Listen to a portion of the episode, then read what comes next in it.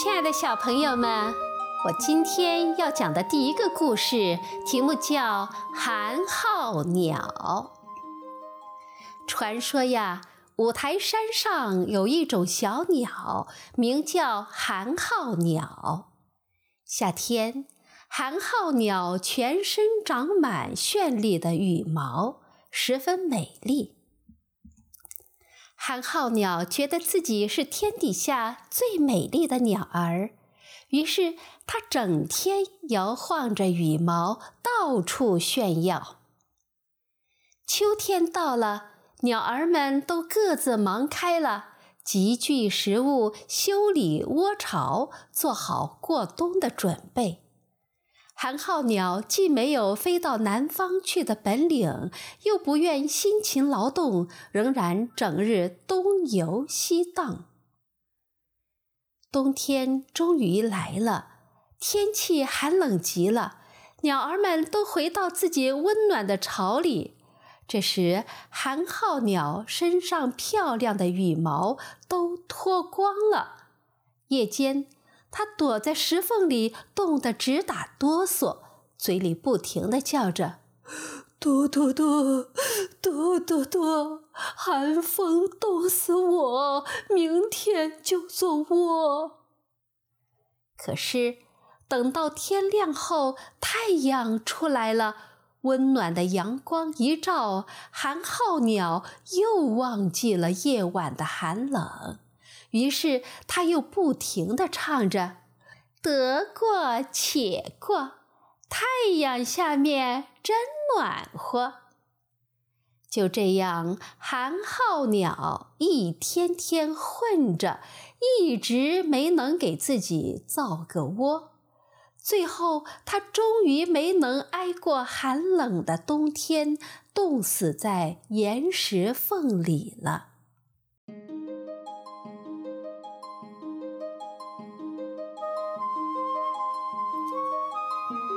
二个故事：阿拉伯商人和骆驼。寒冷的一天，一个阿拉伯商人牵着一头骆驼经过沙漠。晚上，商人支起帐篷睡觉。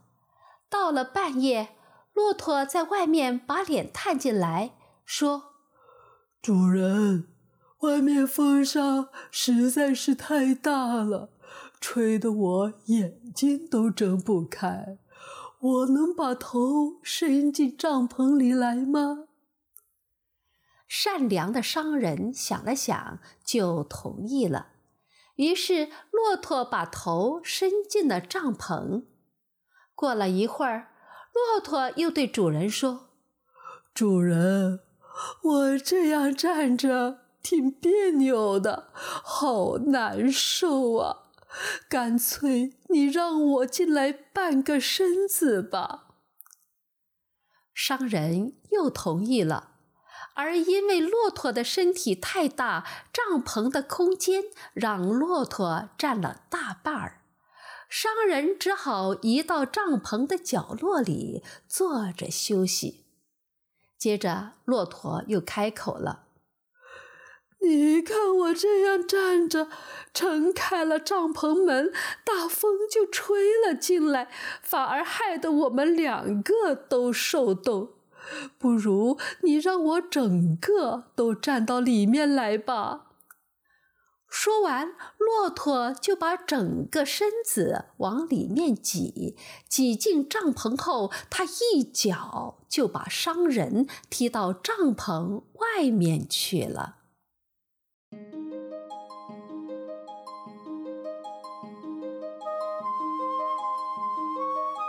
接下来的故事是自私的巨人失去了春天的花园。每天下午放学后，孩子们就常常去巨人的花园里玩耍。这个大花园是多么可爱呀！春天怒放着粉白色的花儿，秋天满树都是累累硕果。小鸟们在枝头上鸣叫着，玩耍的孩子们时不时停下来聆听。这天，巨人回来了，他去拜见他的一个朋友，在那个朋友家里住了七年。当他走进家门时，看见许多小孩子正在他的花园里嬉闹。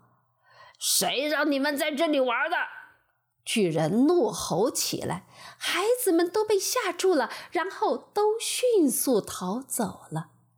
之后，他在花园外面筑起一道围墙，并张贴了一张告示：“入侵者必受处罚。”他是一个多么自私的巨人呐！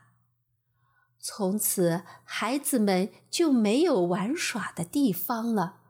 他们每当放学后走到围墙外面时，都会谈论着墙内美丽的花园。春天来了，处处开着美丽的小花，小鸟们也欢唱着。然而，自私的巨人的花园里没有丝毫的春意，没有小孩子们，小鸟儿也没有心思歌唱，花儿也忘记了开花，只有雪与霜很高兴。我们一年四季都可以住在这了，他们高兴地叫喊着。雪用它的大斗篷把草地遮得严严实实的，不露一丝绿意；霜也给所有树木披上银装。他们还把北风先生请来一起居住。穿着毛皮大衣的北风先生对着花园呼啸了整整一天，还吹倒了烟囱。太好了！北风先生高兴地大嚷大叫：“我要把冰雹叫来！”于是冰雹也来了。一天之中，他花三个小时敲打着巨人城堡的房顶，最后还把房上的瓦块敲得乱七八糟的。然后他绕着花园猛踢起来，寒气笼罩着巨人的花园。为什么春天还不来呢？巨人站在窗前，望着到处是冰霜与寒气的花园。我真希望天气能变得好起来。一天，巨人睁着双眼躺在床上，突然，他的耳边传来了悦耳的音乐。音乐如此美丽，使得巨人以为是国王的乐师经过他家。事实上，这不过是一只小红雀在窗台上唱歌而已。由于巨人已经有很长时间都没有听到鸟儿的歌唱了，这时候就算是一只小鸟的歌唱，也能让他觉得这是世界上最美妙的音乐。接着。冰雹与北风都停下了他们的呼啸，一股清香从外面传了进来，一定是春天来了。巨人高兴极了，从床上爬起来，走到窗前，探头向外看去。巨人看到孩子们已经从围墙上的一个小洞里钻进花园里来了。他们都坐在树枝上，每棵树上都坐着一个笑嘻嘻的孩子。树木都苏醒了，鲜花也开放了。树木用枝条轻轻地摸着孩子们的头，花朵从草丛里探出脑袋，朝孩子们微笑着。鸟儿跳着舞，唱着美妙的歌曲。这一幕多么动人啊！不过，在花园最远处，一个小男孩孤单地站在那里。他个头太小了，所以爬不到树上去。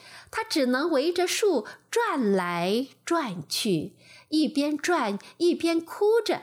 那棵树仍然被冬天笼罩着。快爬上来呀，小孩！树叫喊着。看到这里，巨人的心软了。我是个多么自私的人呐！他说：“我现在明白春天不愿意到我的花园里来的原因了。我要把那个孩子抱到树上去，让他不再哭泣。”然后推倒所有的围墙，让这个花园成为孩子们玩耍的美好乐园。巨人轻轻的，不行，这段重新来过。我现在明白春天不愿意到我的花园里来的原因了。我要把那个孩子抱到树上去，让他不再哭泣，然后。推倒所有的围墙，让这个花园成为孩子们玩耍的美好乐园。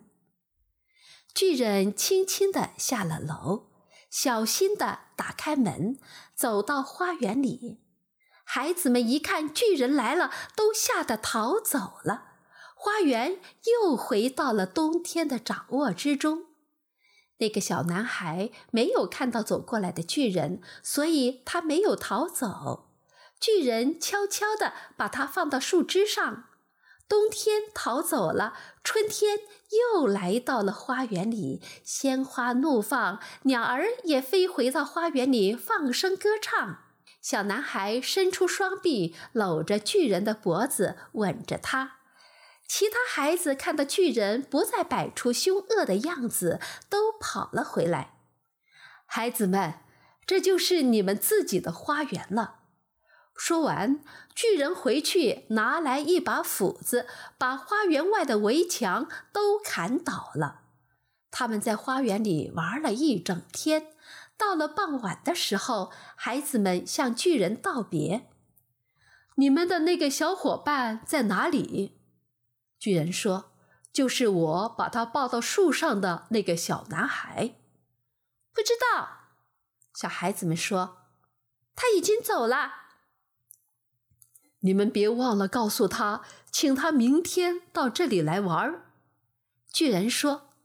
但是孩子们说，他们从未见到过那个小男孩，也不知道他住在哪里。巨人听了之后，感到非常难过。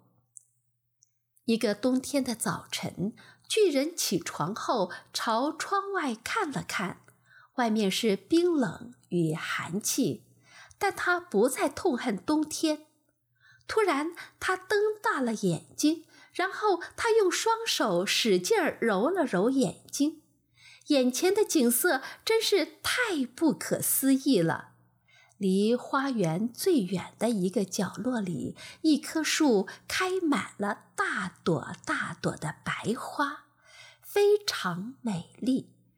金色的枝条上挂着银色的果实。他牵挂的小男孩正站在那棵树下微笑着。巨人兴奋地冲下楼，打开门，跑到小男孩面前。他端详了一下男孩子，脸气得通红。孩子的手掌心留着两个钉子的痕迹，脚上也有这样的痕迹。谁把你伤成这样？巨人大吼大叫：“我要拿剑把他杀死！”不，孩子微笑着说：“这是爱留下的痕迹。”那么你是谁呀？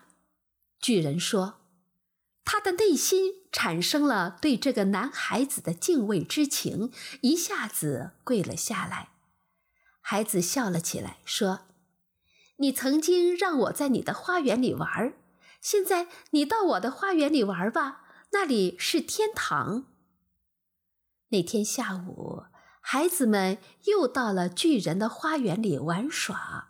当他们走到花园里，发现巨人躺在树下死去了，他的身上覆盖着白色的花朵。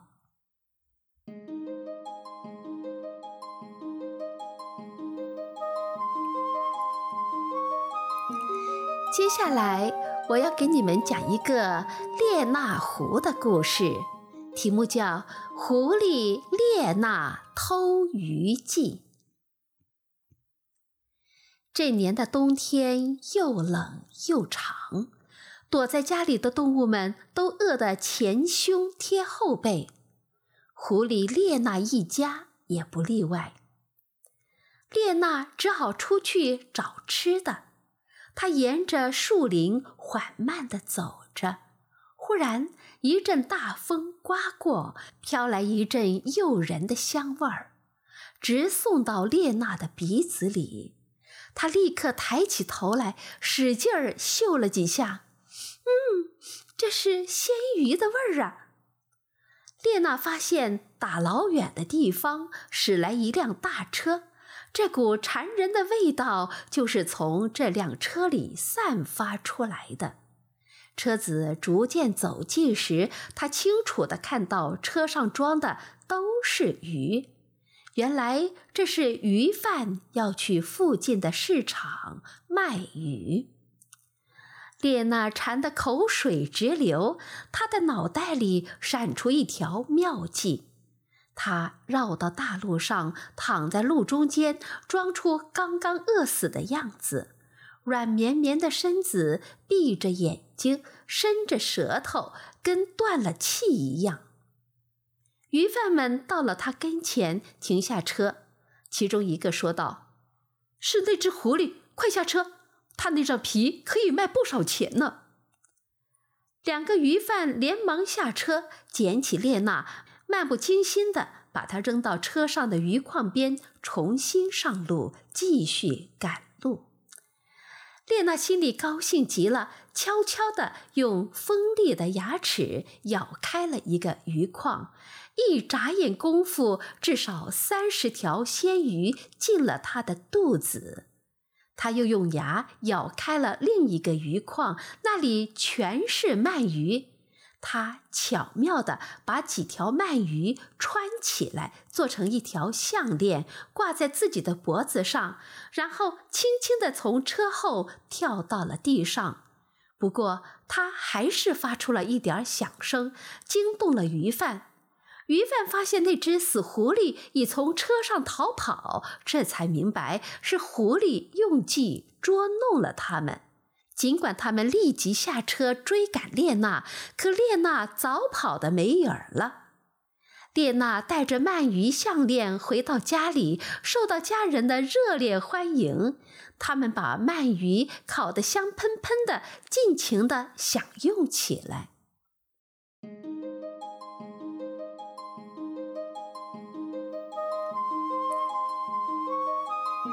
接下来，我给你们讲列娜。教伊森格捉鱼的故事。大灰狼伊森格在白雪皑皑的森林里找食物，他又冷又饿。走到列娜家附近的时候，他突然闻到一股诱人的香味儿。他沿着香味儿一路走到列娜家门口，迟疑着停下来。因为以前被列娜骗过，吃了大亏之后，他恨死列娜了，发誓再也不要理这个坏心眼儿的狐狸。可是肚子实在太饿了，他只好硬着头皮敲响了列娜的家门。开门，开门，我的好外甥，我是你的舅舅伊森格。我又冷又饿，快要死了！你快为你可怜的舅舅开开门吧。列娜发现大灰狼在外面，想了一下，然后装模作样的说：“啊，我亲爱的舅舅，我确实很想把您放进来，可是我现在正在生病，不能开门让冷风进来，否则我会死掉的。”要不您看看能不能从我们的通风口进来，先洗个热水澡呢？列娜一边说，一边装模作样的咳嗽了两声，又暗示他的妻子艾莫琳在火上烧开一大锅水。大灰狼伊森格饿得受不了，只好答应下来，拼命地从通风口往里钻。列娜让妻子把一锅开水放在通风口下面，大灰狼钻出来之后，一屁股就坐在大锅里，顿时烫得嗷嗷叫，连皮带毛掉下一大块，鲜血直流。伊森格疼得死去活来，坐在列娜家里直哼哼。列娜赶紧吩咐妻子给他拿了一块烤得喷香的鳗鱼。伊森格狼吞虎咽地吃完了，吃完了之后还眼巴巴地看着列娜一家，希望能够再给他一些。可列娜摊开双手说：“真是对不起，亲爱的舅舅，我们今天啊费尽全力才钓到这么几条。”伊森格听说这鳗鱼是列娜自己钓的，连忙要求列娜也带他去钓鱼。列娜很爽快地答应了。他们来到附近一个池塘旁边，正是严冬季节，池塘里结了冰，冰上有一个窟窿，窟窿旁边还放着一个汲水用的吊桶。哈，列娜满怀希望地说。这正是捉鳗鱼的好地方。这话立即勾起了伊森格的馋欲，一下子忘了刚才挨烫的痛苦。怎样才能捉到鳗鱼呢？伊森格问。就用这个水桶，列娜说：“拿一条绳子把它拴住，沉到冰窟窿里去。不过一定要有耐心。”可是我们没有拴水桶的绳子，列娜装出一副遗憾的样子。没问题，伊森格马上叫起来：“列娜，那你把水桶附在我的尾巴上，我坐在那里不就可以了？”列娜偷偷的笑了，立刻把水桶绑在伊森格的尾巴上。天气越来越冷。伊森格身子底下的冰窟窿已经牢牢地冻住了，可怜的伊森格只觉得水桶越来越重，以为已经装满了鱼呢。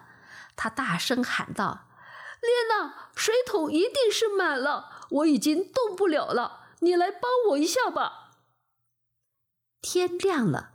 村子里，一个习惯于黎明狩猎的地主带着人马出来寻找猎物。当他们路过池塘时，发现坐在冰面上的大灰狼。狼，狼！大家叫喊起来。大群人马朝着狼奔来，猎犬打头阵，地主紧随其后。大灰狼伊森格见状，急得拼命大叫：“列娜，帮忙！”不用说，列娜早就溜之大吉了。地主拔剑向狼刺去，剑没有刺中狼的身子，却把它冻在冰里的尾巴连根斩断了。获得解放的大灰狼又痛又饿，逃进了森林里。